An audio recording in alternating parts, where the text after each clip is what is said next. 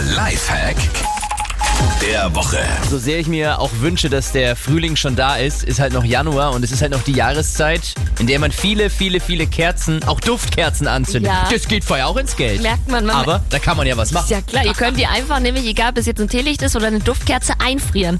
Wichtig ist, dass die wirklich mehrere Wochen eingefroren wird und dann brennt die natürlich länger, weil, weil die Flamme ja das alles erst wieder erwärmen muss, auftauen muss Ja. und dann habt ihr ein bisschen mehr von euren Kerzen. Bitte aufpassen, ja, beim Gefrierfach öffnen nicht die Chicken McNuggets irgendwie mit den Teelichtern verwechseln und andersrum, es könnte nicht so lecker schmecken.